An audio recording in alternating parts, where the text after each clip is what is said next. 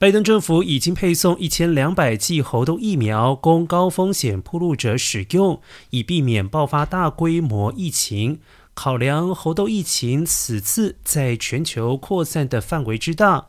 工卫官员担心猴痘病毒可能传播的比预期还要快。白宫防疫专家潘加比表示，这种规模的全球猴痘疫情前所未见。目前，全美十一州至少出现二十例确诊以及疑似病例，包括了加州、科州、佛州、乔治亚州、伊利诺州、麻州、纽约州、宾州、维吉尼亚州、犹他州，还有华盛顿州。联邦疾病防治中心主任瓦伦斯基表示，已经准备好因应猴痘疫情，而当局备有数百万剂疫苗和抗病毒药物，足以对抗猴痘病毒。